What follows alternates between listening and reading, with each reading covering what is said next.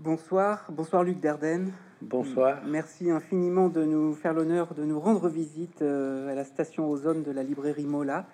Euh, bonsoir au public aussi qui nous a fait l'amitié de, de venir vous écouter. Bonsoir.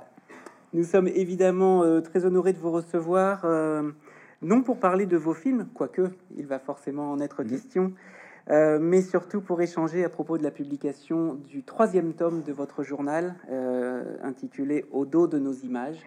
Quel beau titre euh, Paru au seuil et couvrant les années 2014-2022. Euh, votre premier tome démarré, on en reparlera, en 1991. Ça fait donc plus de 30 ans que vous tenez ce journal. Ce journal, ce tome qui, comme à l'accoutumée, est suivi de la publication euh, des euh, scénarios euh, des films qui correspondent à cette période. Donc, Le silence de Lorna, La fille inconnue, Le jeune Ahmed et le tout dernier, Tori et Lokita. Impossible de ne pas rappeler qu'avec votre frère aîné, Jean-Pierre, vous figurez parmi les très rares cinéastes à avoir obtenu deux palmes d'or au Festival de Cannes, aux côtés de quelques autres, dont Francis Ford Coppola ou Ken Loach. Première palme d'or à Cannes pour Rosetta en 1999 et nouvelle palme d'or en 2005 pour L'Enfant, mais aussi prix du scénario en 2008 pour Le silence de Lorna, grand prix du festival pour Le gamin au vélo en 2011, prix de la mise en scène en 2019 pour Le jeune Ahmed, et enfin le, 75, le prix du 75e festival de Cannes pour Tori et Lokita l'an dernier. Sans parler de la vingtaine d'autres prix obtenus en France, en Belgique, à la Mostra de Venise, qui font de vous les frères, comme on dit, hein, les frères, les cinéastes parmi les plus primés du cinéma mondial. Euh, pourtant, euh, tout ne s'est pas fait comme une évidence. Votre second long métrage, Je pensais à vous, a été un échec. Et c'est à peu près à ce moment-là que vous avez commencé votre journal. Vous le tenez, je viens de le dire, depuis 30 ans. Qu'est-ce que c'est pour vous ce journal? À un moment, vous dites c'est un journal de travail. Oui. Euh, C'était d'abord une manière de comprendre pourquoi on avait fait un mauvais film. Mauvais de notre point de vue, mauvais euh, du point de vue de la critique et du public aussi, qui n'est pas venu et qui a eu raison. Alors, euh, c'était pas mauvais pour les acteurs, ils étaient très bien, mais ça, c'est on les a mal mal dirigés. Alors, c'est là que je me suis dit, mais qu'est-ce qui se passe? Est-ce qu'on continue? Est-ce qu'on arrête? Euh, La création n'est pas obligatoire, même si on, a, on le désire, mais bon, voilà. Euh, et c'est ça, je me suis mis à réfléchir à, pourquoi on avait échoué. Et c'est là que l'échec est, une bonne expérience, peut être une bonne expérience pour euh, essayer de comprendre ce qu'on est, ce qu'on cherche, pourquoi, comment, voilà. Et ça a été d'abord ça. Et puis ensuite, je rencontre euh, Maurice Hollander, qui malheureusement est décédé il y a peu, le directeur de la collection au Seuil, la librairie du 21e siècle. Et Maurice me dit, c'était un soir après la projection du film de Mathieu Amalric, euh, Le Stade de Wimbledon, adapté de, de l'écrivain italien. Euh, et il me dit, est-ce que tu, as fait, est-ce que vous avez déjà écrit des choses? Et j'ai dit, oui, j'ai écrit quelques notes euh, après l'échec de notre film. Il dit, ça m'intéresse. Et je lui ai envoyé 30 pages, et, et voilà, il m'a dit, ça m'intéresse beaucoup. Et donc, je pense que je continue à écrire à ce moment-là, mais je pense que ça m'a remotivé aussi pour, euh, pour euh, poursuivre. Ça m'a. Et alors, je dirais qu'aujourd'hui, le journal, il est un peu. C'est surtout mon frère qui dit dans le journal, tu as dit ça, parce que parfois je reprends des. je condense des, échanges que j'ai avec lui. Euh, et dit tu, as dit ça là, tu as, parlé de ça, mais pourquoi on repartirait pas de ça pour notre film? Donc c'est devenu un peu une espèce de, mémoire euh, qui nous permet euh, de pense bête, euh, un peu énorme, enfin bon, qui nous permet de repartir parfois dans dans, dans, dans de nouveaux scénarios. Où, voilà, c'est c'est étrange, mais c'est devenu ça aujourd'hui. Et vous dites à un moment, finalement, c'est cette manière que j'ai trouvée pour faire des films à deux. Oui, Du fait de la consommation, si je puis dire, du journal par votre frère. Voilà. C'est avant tout un, un, lieu d'échange, finalement. Un lieu d'échange, oui, et de. Bah, pour l'instant, là, avant de, de, là, je pense qu'on est reparti sur un nouveau scénario, mais quand on a discuté, on a reparlé de certaines choses, notamment ici, parce qu'avant de le publier, je, le fais toujours lire par mon frère. Et alors dans ce journal, on trouve euh, évidemment des échanges, euh, des, des, réflexions euh, qui dit toute la difficulté du travail de création, donc les doutes, les tâtonnements, les pas en avant, les fausses bonnes idées. Donc tout ça est absolument fascinant parce que évidemment le travail de création est un travail âpre où il faut de l'obstination, il faut du calme, il faut de la confiance. et parfois, même quand on s'appelle Jean-Pierre et Luc Dardenne, eh bien, on se retrouve en plein flou et on a besoin de faire un pas en arrière pour retrouver un, élan. Donc tout ça est très fort. Parfois, vous laissez aussi traîner, si j'ai envie de dire, dans ce journal, un poème, une nouvelle. Et alors là, euh, il y en a une dans ce tome-là que je conseille à tout le monde de lire. L'histoire d'un homme qui est en lutte euh, avec son âge ça fait une page et demie, et alors vous avez un talent de novelliste absolument incroyable. Vous faites exister le personnage et ses tourments en quelques lignes, c'est absolument incroyable. Euh, parfois, c'est une, petite analyse, euh, je dis petite, mais hum, qui, je pense, pourrait faire pâlir euh, nombre de critiques éminents de cinéma. Vous avez une analyse psychanalytique de, des oiseaux d'Hitchcock, très personnelle ah et très très belle, hein, avec cette, cette vision des, des, oiseaux qui viennent cisailler finalement ce qui retient les vivants à Thanatos, à la mort. C'est très très beau à lire. Donc tout cela, on peut l'imaginer, vient nourrir euh, votre, votre, votre réflexion commune. Euh, vous y laissez une trace parce que ça pourrait servir. Et puis, à de rares moments, il y a des choses beaucoup plus intimes que vous évoquez toujours avec une extrême pudeur. Par exemple, la maladie et le décès de, de votre mère. Pourquoi ces deux notes-là dans le journal?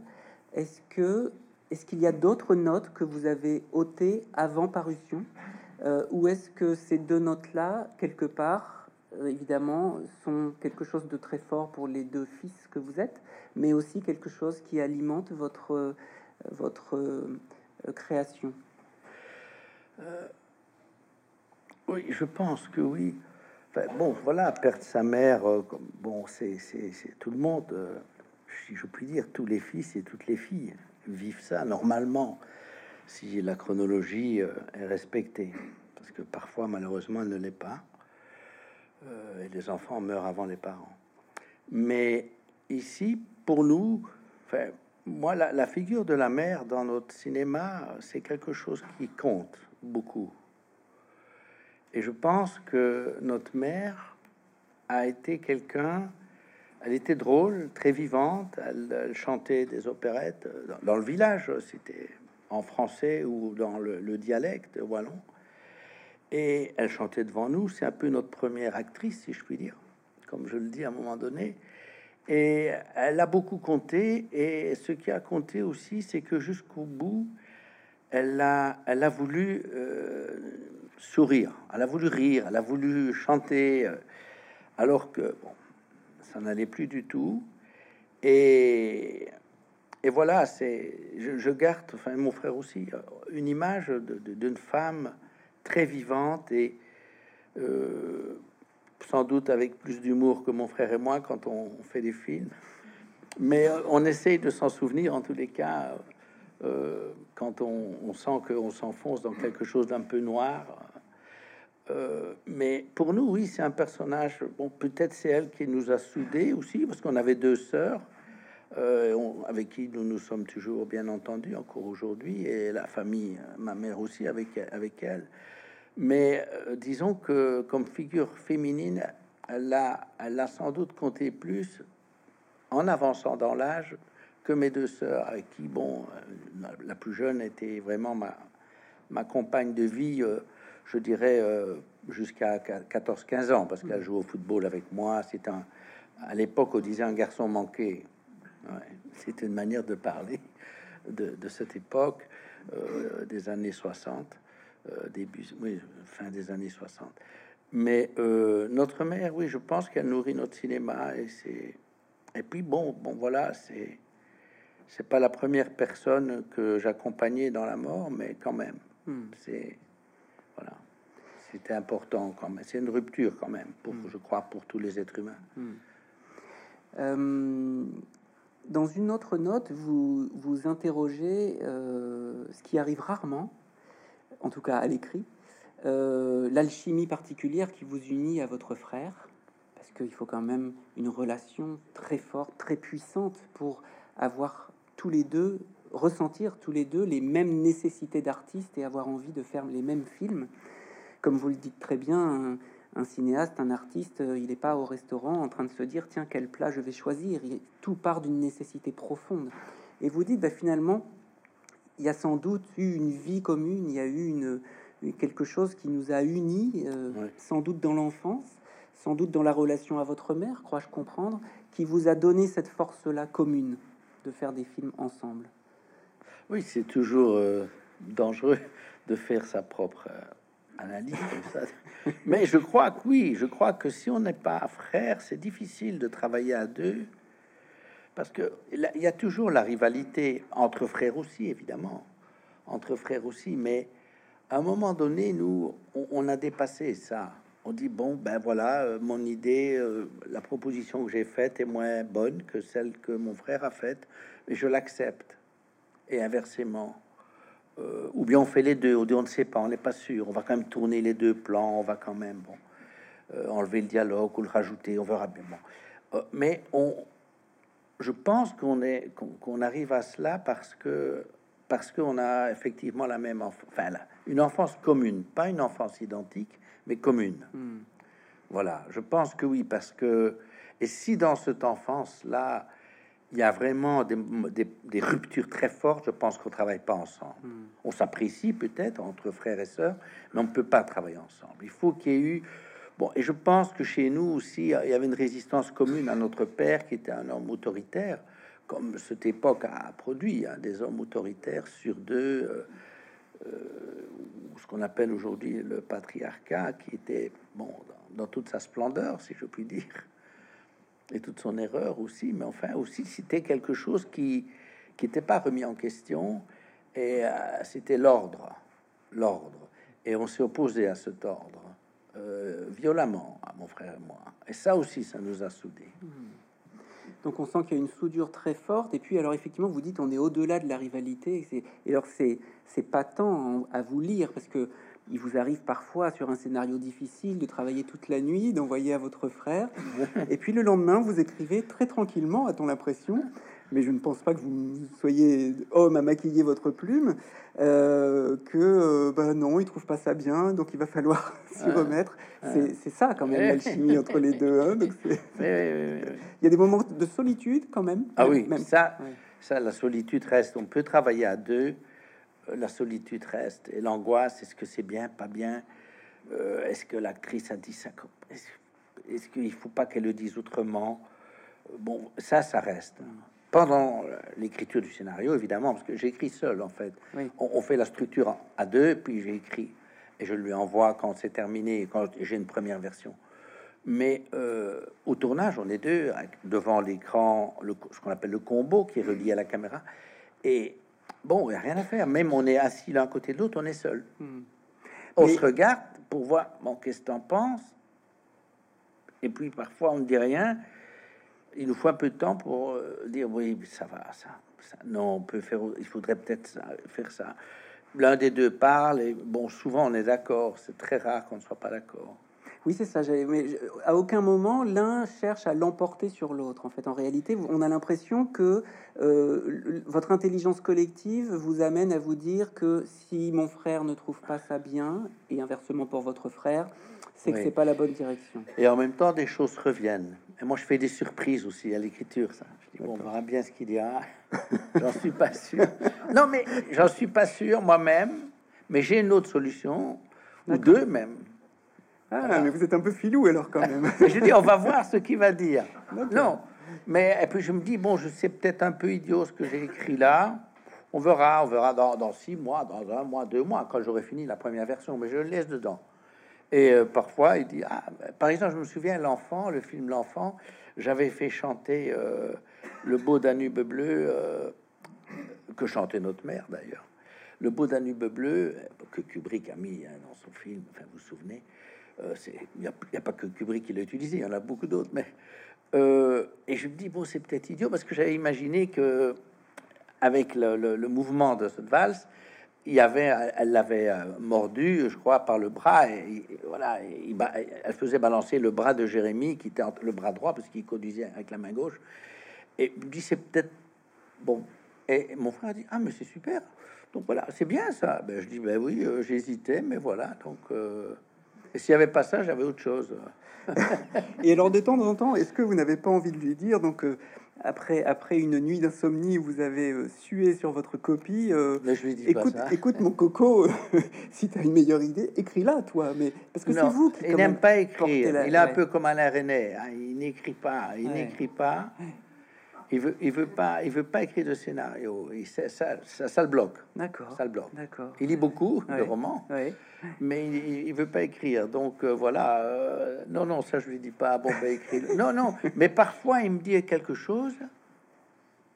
Euh, il me dit, mais j'ai pas bien compris pourquoi.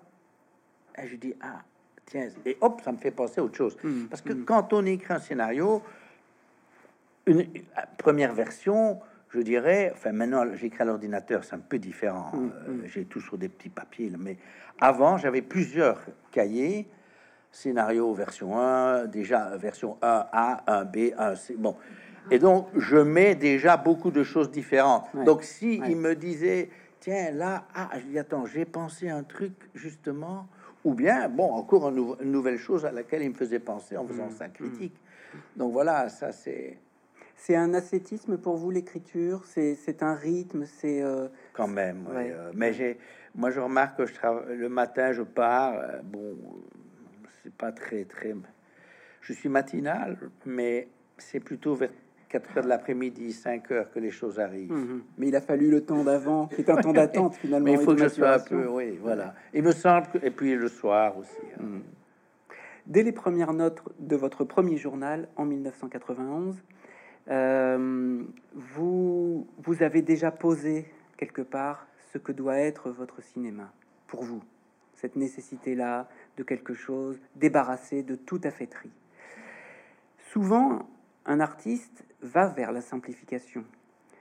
Alors, vous avez une quarantaine d'années au moment où vous commencez le journal, vous avez des années de théâtre et puis deux, films déjà derrière vous, dont, cette, mauvaise expérience avec Je pense à vous. Donc vous n'en êtes pas au tout début quand même. Mais enfin, votre carrière, en tout cas pour le grand public, elle commence à peu près à ce moment-là. Euh, mais tout, chez vous, tout est installé là déjà. comment les choses sont, apparues avec cette évidence-là euh, pour vous et votre frère? Je, pense que c'est cet échec du film de Je pense à vous qui nous a fait réfléchir. Nos documentaires étaient quand même loin de ce qu'on a fait à de la promesse. Mhm. Euh, moi, je dirais euh, que on, on, a voulu, et ça c'était notre obsession, pourquoi je ne sais pas, mais on a voulu rapprocher les corps des acteurs, des actrices de nous, d'enlever les médiations, d'enlever les éléments d'écriture qui appartiennent au cinéma, à sa mécanique évidemment, hein, euh, et, de dire bah, le corps du caméraman sera en contact avec le corps des acteurs et entre deux, entre trois ou quatre, hein, il y aura la caméra qui essaiera de filmer les vibrations des corps. Des, voilà. Est-ce, je ne sais pas pourquoi c'est venu comme ça, mais en tous les cas, il nous semblait que quand on filmait avec la machinerie cinéma, il semblait qu'on démontrait, qu'on spectacularisait. Et le cinéma, c'est aussi du spectacle, mais nos films ne sont pas très spectaculaires. Donc, j'aime beaucoup aussi le cinéma spectaculaire. Le problème, il n'est pas là, c'est pas d'aimer ou pas aimer, c'est de sentir ce qui vous correspond. Et vous dites, ben voilà, un écrivain écrit avec plutôt tel mot que tel mot, ben, un cinéaste euh, avec tel plan plutôt que tel plan. Et le fait de ne pas vouloir couper nos plans, de faire des longs plans séquences, et de revenir sur les visages, sur les mains, sur les torses. Tout ça, c'est venu en travaillant aussi. Mais oui, on, a, on a vraiment l'impression qu'il y a une forme de quadrature chez vous, si je puis dire, Hein. euh, celle du cadre, mais celle, celle du cadre appelle, appelle, appelle le corps. C'est-à-dire qu'il y, a- il y a une forme de, de dialogue entre le cadre, l'image et le corps. Euh, on ne sait pas d'ailleurs euh, si c'est le cadre qui va dicter le, le- le- mouvement du corps ou si c'est plutôt aussi le corps qui va euh, dicter le C'est cadre. ce que j'espère toujours. Voilà. Et puis il y a aussi chez vous le mot de rythme qui revient très souvent euh, et de mouvement. Finalement, vous dites notre cinéma n'est pas très spectaculaire. Alors, si vous me permettez une petite euh, anecdote, euh, vous avez, euh, il vous est, il vous est arrivé de discuter, je le sais, avec John Woo, grand spécialiste du cinéma d'action, euh, lors d'une soirée à Cannes, et, vous avez eu une discussion passionnante, m'aviez-vous avoué un jour, avec John Woo, qui voulait absolument savoir comment s'était organisé la, la poursuite à mobilette dans l'enfant, Ouais. Euh, la scène de voilà. Et, et donc euh, euh, c'est évidemment très drôle parce que quand on pense au cinéma de John Woo, on n'est oui. évidemment pas dans votre univers. Mais il y a quand même quelque chose de très intéressant là parce que parce que vous dites notre cinéma n'est pas très spectaculaire, mais quelque part c'est quand même une forme de cinéma d'action au Oui. sens au sens où justement euh, eh bien ces corps sont en mouvement très souvent et quelque part est-ce que vous pourriez dire qu'il se heurte au cadre parce qu'il faut qu'il le fasse quand même Il faut qu'il sorte. exploser quelque part. Tous nos personnages, mais ça c'est euh, c'est pas préconçu, hein, c'est bon avec l'âge, le nombre de films aussi, même si c'est pas hein, de- de 12, 12 films de fiction, mais ils sortent, ils veulent sortir, ils étouffent, ils, voilà, ils veulent sortir. Ça c'est nos personnages sont comme ça. Et donc forcément la course, euh, à, à part le jeune Ahmed, Mhm. parce que c'était le, le- donc le jeune fanatique euh, islamiste, ça c'était difficile. Et je, je me suis, je m'en suis mordu les doigts parce que j'arrivais pas à sortir, justement, à le faire sortir. Mhm.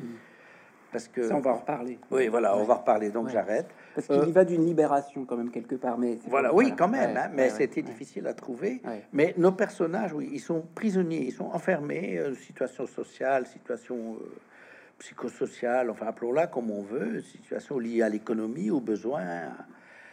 Et, et, et- et ils veulent, ou, ou par exemple, pour le gamin au vélo, c'est, il est, il est, je veux dire, il est, il est enfermé dans une sorte de violence d'un enfant abandonné est- et qui n'arrive pas à faire confiance à quiconque. Et donc, euh, voilà, on, essaie- on dit comment le sortir de là, comment le sortir. Et quand on, on- part de faits divers dans nos films, si je prends le gamin au vélo, justement, qui raconte l'histoire d'un petit garçon qui est déposé à l'orphelinat par son, enfin l'orphelinat, au centre de placement, dit-on aujourd'hui, d'enfants euh, dont les parents sont déchus pour X raisons, euh, et le père euh, n'a plus le temps de s'en occuper. Je dirais c'est aussi simple que ça. Il dit que voir son fils, ça le stresse. Et, et ce gamin, euh, l'histoire de ce gamin vient d'une histoire qu'on nous a racontée au Japon, euh, un fait divers euh, d'une juge, parce que on- le film, notre film Le Fils avait servi un peu à la campagne pour l'abolition de la peine de mort au Japon, qui, qui était menée par les sociodémocrates japonais. Et notre film est passé dans plusieurs manifestations, dont une où il y avait une juge pour enfants qui nous a raconté une histoire d'un gamin déposé par son père et puis qui rencontre une fois qu'il à l'orphelinat, puis il veut, s'échapper de l'orphelinat, il n'y arrive pas. Et quand il a 18 ans, euh, il va dans une bande, il rejoint une bande de rue et il veut briller évidemment devant le chef, c'est-à-dire un père de substitution. Il veut briller devant le chef et ce qu'il commet exactement, je ne le sais pas, mais en tous les cas, quelque chose de grave, puisqu'il va en prison. Et euh, on s'est dit, ben voilà un fait divers intéressant pour nous. Et comment libérer, comment faire sortir un enfant, qu'il soit japonais ou français ou belge, de cette situation, de, de cet enfermement?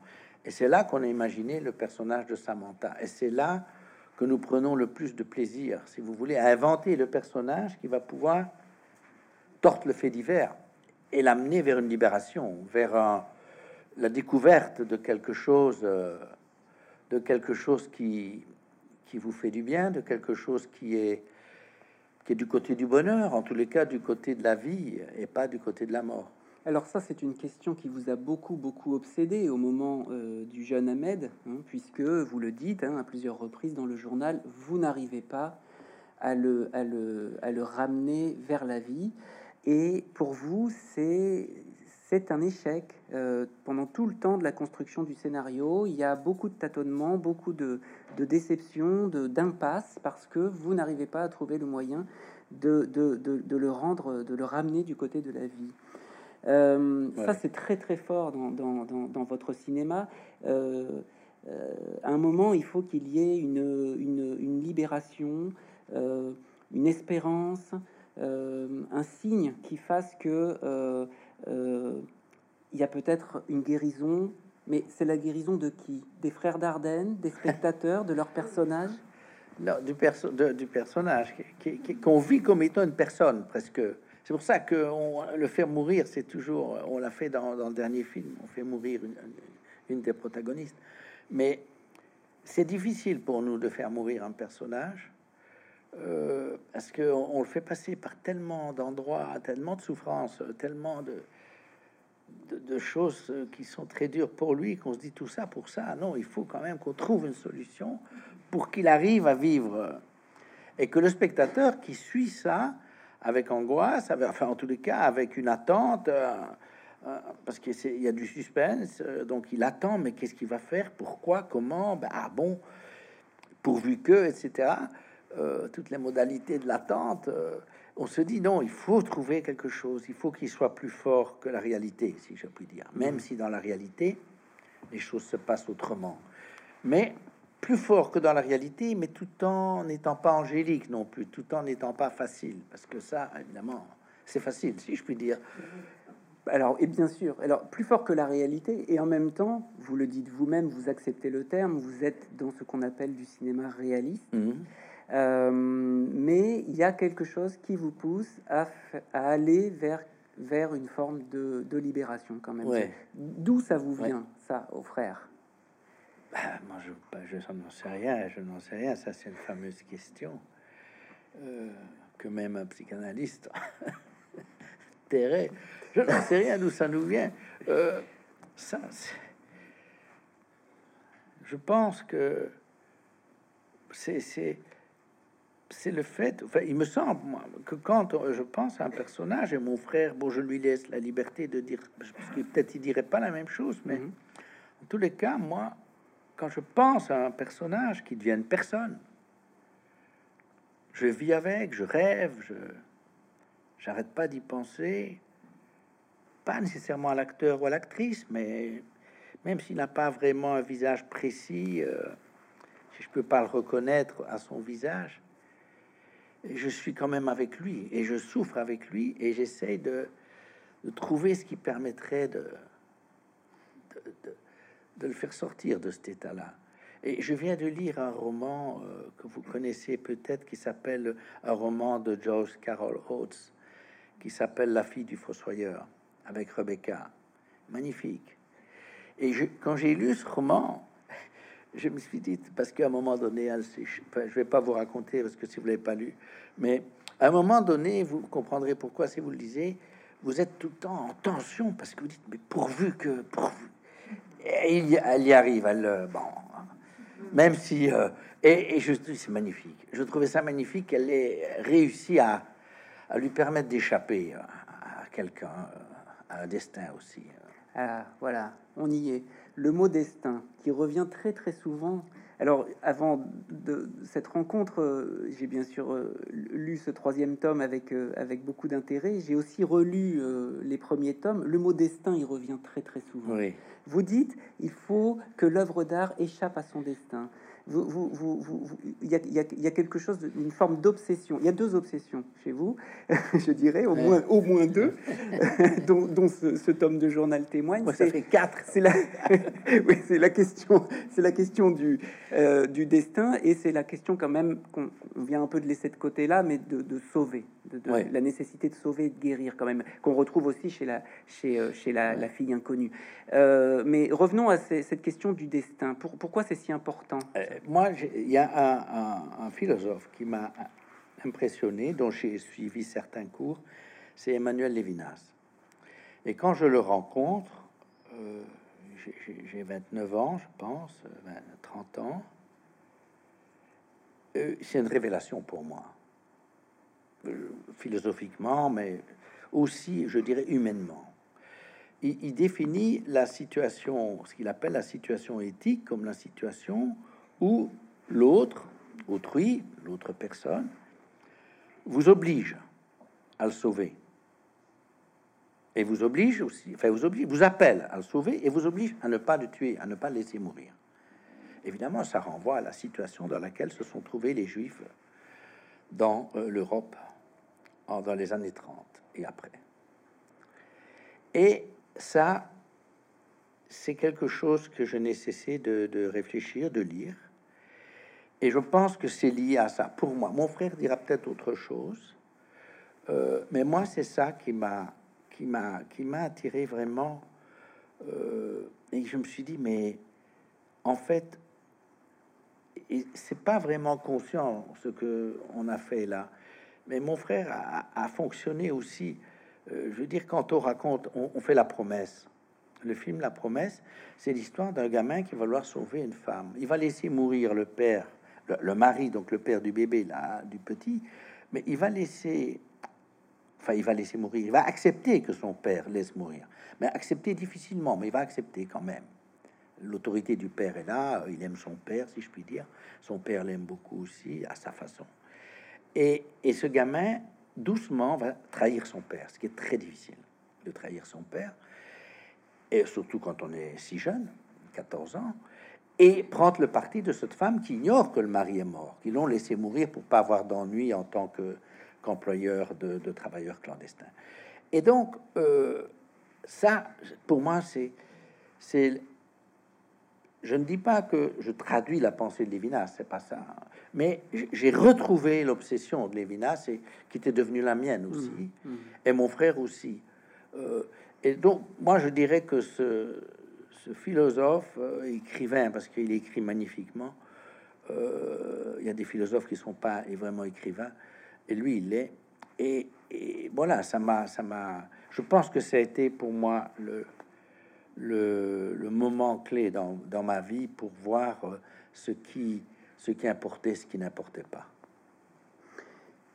Et pour cette éthique philosophique de Lévinas, cette responsabilité absolue que l'on doit à autrui, euh, passe beaucoup par une réflexion aussi sur le visage, le visage d'autrui, euh, le visage, le corps, qui est très présent, qui est, qui est peut-être l'élément qui vous importe le plus hein, dans vos films. Oui, ça, je ne dirais pas que c'est lié à Lévinas, parce que, mais là, oui, effectivement. il y a une cohérence. Oui, il y a une cohérence, mais si vous voulez, je, je pense que nous, euh, on, est plutôt des chorégraphes, en fait, avec notre caméra. On essaie de voir, il court par là, il court par là, il tombe, il se relève. Tomber, ça veut dire quoi? S'évanouir. Ou euh, glisser, tomber à genoux, tomber... tout ça, c'est des choses, c'est ce qui nous intéresse. C'est ce concret-là qui nous intéresse. Évidemment, lié à des accessoires, lié à un plancher, à une terre, bon, évidemment, euh, à un sol, à des matières. Mais quand même, c'est le corps dans le cadre. Et euh, si on pense à un personnage, oh, vous avez parlé de l'enfant. L'enfant, c'est un garçon qui a 18 ans et, comme on le dit, euh, il, a mis enceinte une fille, comme on dit un peu vulgairement. Euh, et euh, cette fille, elle veut son enfant, et lui, il s'en fout. Et au point que il pense même le vendre, puisque euh, ça paraît fou, mais ça existe malheureusement, et ça correspond aussi à une réalité. Il, y a, des gens qui, bon, voilà, en France, en Italie, en Belgique, voilà, et qui ne sont pas liés à une pauvreté comme on peut penser certaines jeunes femmes au Brésil qui sont dans des réseaux, qui sont très pauvres, vendent l'enfant pour survivre, etc. C'est pas une question de survie, c'est une, question plus de cynisme, ou bien de le fait que le rapport à l'enfant n'est plus. Euh, il y a quelque chose qui s'est cassé, qu'on peut le considérer comme un objet, comme un autre. Et, et donc, euh, quand on pense à ça, on se dit, mais en fait, le personnage, donc euh, Bruno, c'est quelqu'un qui qui ne sent pas le poids des choses. Parce que quand on a un enfant, normalement, euh, on se sent responsable. S'il y a quelqu'un dont on se sent responsable, c'est bien de son enfant. Même si ça va mal dans un couple, même si on a des propres problèmes, euh, des problèmes très personnels, il y a quand même cet enfant qui crie, il faut le nourrir. Enfin, on reste quand même, on se sent attaché vraiment. Et même euh, les envies de, de disparaître, de foutre le camp ou de suicider, etc. Euh, tant qu'elles ne sont pas devenues obsessionnelles, euh, c'est des choses qu'on oublie aussi parce que l'enfant est là et dit il veut qu'on s'occupe de lui. Et donc on s'est dit mais euh, comment montrer ce Jérémie donc l'acteur c'est Jérémy Renier comment ce Bruno comment montrer que il est dans une sorte d'apesanteur sur terre mais dans alors voilà et donc il va devoir porter le corps de Sonia c'est sa copine euh, pour sentir, même s'il ne le sent pas lui encore, mais enfin, nous, spectateurs, on voit qu'il le porte. Euh, et, voilà, l'amener à, sentir qu'un corps, c'est un poids, euh, c'est une vie, évidemment, ça a faim, ça a soif, ça demande à vivre, ça demande à grandir, ça demande, ça demande des soins. Bon, voilà. Et lui, donc, on a pensé tout de suite à travers son corps la légèreté dans laquelle il était le fait qu'il voyait, enfin, quand il porte l'enfant, il, voit même, enfin, il le prend comme ça, il le pose sur sa veste, donc il est quand même délicat, si on peut dire. Il ne met pas vraiment sur le sol, mais quand même, ça, c'est des gestes qui, restent un petit peu, si vous voulez, de son de l'éducation, de la civilisation, parce que c'est quand même de la civilisation de s'occuper d'un enfant, euh, même si ça, correspond aussi à notre biologie, mais euh, c'est plus que ça. Et euh, à un moment donné, on s'est dit, ben voilà, il faut, il faut que se promène et c'est voilà des, idées de scène sont venues comme ça. Il se promène avec le landau vide, comme si nous on sait qu'il est vide et lui il se promène. Et, l'enfant, son ami a récupéré l'enfant parce qu'il est allé le racheter après l'avoir vendu, mais on l'a mis en, légèreté comme ça. C'est et dit qu'est-ce que c'est pour un adulte C'est une énigme pour nous, spectateurs et spectatrices, de voir ça. C'est une énigme. Quelqu'un qui vend son enfant qui trouve que, pourquoi pas, comme il dit à sa, copine, bon, on en fera un autre. Oui, oui, oui, il, dit ça. C'est quelque part, il y a une logique très cynique, enfin, une logique, de, disons, de, de quelqu'un qui n'est pas là. Il n'est pas là pour les pour un autre. pas à envisager l'autre, enfin qui n'arrive pas à envisager son enfant. voilà, voilà. Et, son ami qui souffre. Euh, mm. Il dit mais non, t'inquiète pas. il est sincère, si je puis dire, dans sa folie, dans son délire, dans son absence de. Il a, il est coupé d'une certaine réalité. Et puis bon, on le fait aller chez sa mère. Et, bon voilà, il y a. C'est aussi lié à ça, à son histoire. Et alors, il y a, vous, vous parliez de cette scène où il porte. Euh, euh, le, corps et qu'on on éprouve, euh, nous spectateurs, le, poids de ce corps dans ses bras. Euh, vous, avez des réflexions là-dessus dans, ce tome de Au dos de nos images où vous, vous dites, mais finalement, ce qu'on cherche, nous, toujours, c'est qu'à un moment, sans nous le dire d'ailleurs, Jean-Pierre et moi, mais, mais à un moment, il faut que le corps ait été éprouvé, qu'il soit épuisé, pour qu'enfin on atteigne cet état où, en fait, euh, on rend les armes. Et là peut apparaître sur le visage quelque chose qui est de l'ordre d'un abandon ou une vérité ou un salut, peut-être, si vous m'autorisez le terme, peut apparaître. Oui, c'est-à-dire, euh, il faut. Le personnage est endurci. Euh, si on prend le, dans le silence de Lorna, Lorna est une fille endurcie. Et il va falloir qu'en vivant avec ce toxicomane pour un mariage blanc pour avoir ses papiers, eh ben, ce toxicomane, elle sait qu'il est condamné à, mourir, qu'il va être assassiné, en fait. Elle le sait. C'est pas qu'elle va l'assassiner, mais elle sait l'intrigue dans lequel il est, pris et auquel elle participe aussi en, vivant avec lui pour avoir des papiers. Eh ben, à un moment donné, comment elle va, euh, elle va, si je puis dire, ouvrir les portes? Comment, Enfin, c'est pas elle qui va les ouvrir, elles vont s'ouvrir euh, grâce à l'autre, à autrui, justement grâce à Jérémie, et encore, c'est lui encore, euh, qui, qui, va, qui va d'abord violemment euh, en lui demandant de l'aider, et puis après, c'est elle qui va, hmm. qui va aller vers lui. Euh, bon, voilà, c'est c'est ça qui nous intéresse vraiment.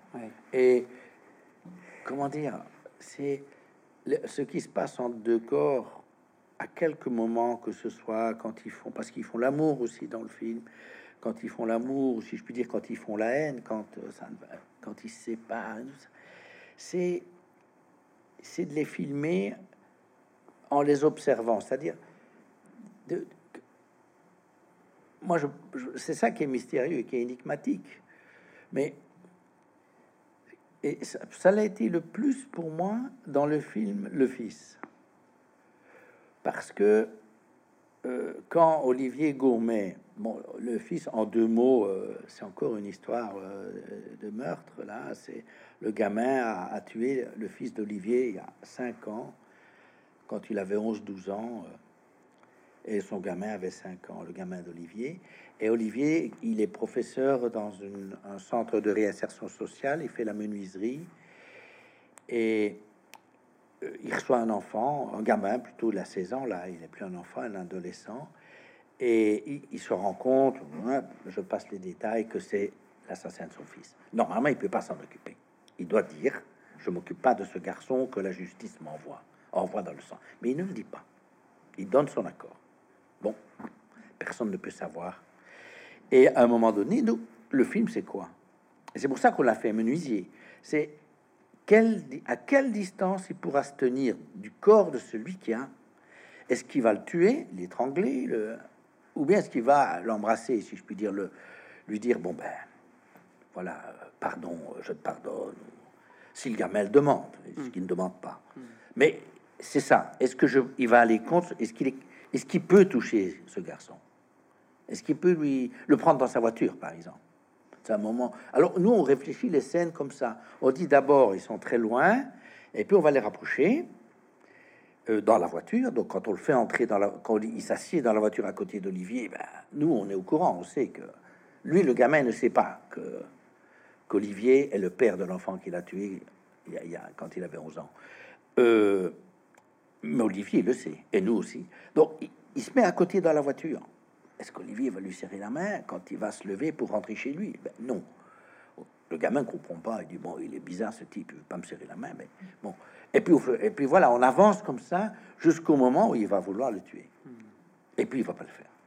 Et le gamin, il va lui dire bon, en gros, le film c'est bah, que ta vie continue. Je, je t'apprends le métier, que ta vie continue. Bon, ça veut pas dire pardon, mais ça veut dire que hmm.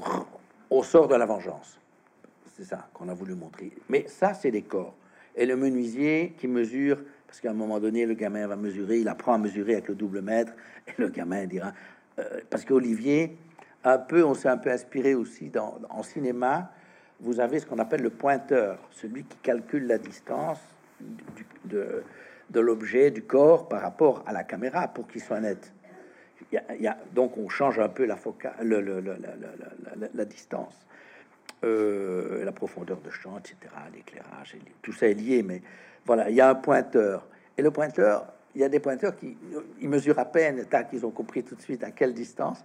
Euh, et nous, la première fois, on avait été surpris. Et le menuisier, c'est la même chose. Pour,